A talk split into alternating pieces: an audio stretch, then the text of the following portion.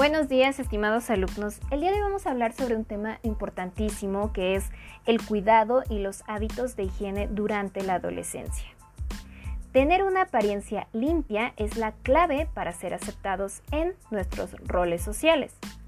¿Te imaginas la impresión que generarías en los demás si no te bañas, si no te lavas el cabello o no te limpias los dientes? Sería terrible. Aquí hacemos un recorrido sobre los puntos importantes para tener una buena higiene personal. Número 1. Ducharse. Durante los años de la pubertad, bañarse diariamente es esencial.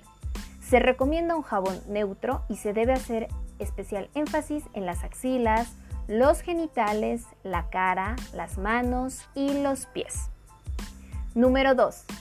Cepillarse los dientes no hay nada más desagradable que el mal aliento. Número 3. Lavarse el pelo. Es importante usar shampoo para limpiar el cabello y mantenerlo sano. Número 4. Usar desodorante. Como se mencionó antes, las glándulas sudoríparas se activan durante esta etapa debido a los cambios hormonales. Así que usar un desodorante es esencial para alejar a las bacterias que producen el mal olor. Número 5. Evitar el acné.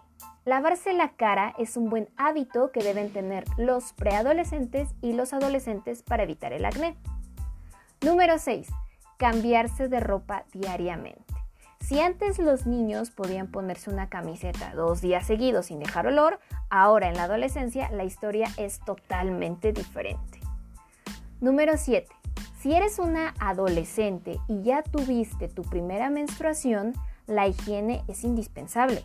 Cambiarse las toallas femeninas o el tampón con frecuencia las hará sentirse frescas y evitará los malos olores. Y en el caso de los tampones, problemas de salud si se dejan adentro por mucho tiempo.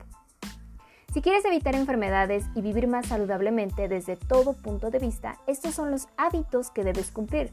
Recuerda siempre la importancia de la higiene personal. Bueno, con estos datos que te acabo de dar podrás realizar la actividad que va en función de generar un mapa conceptual.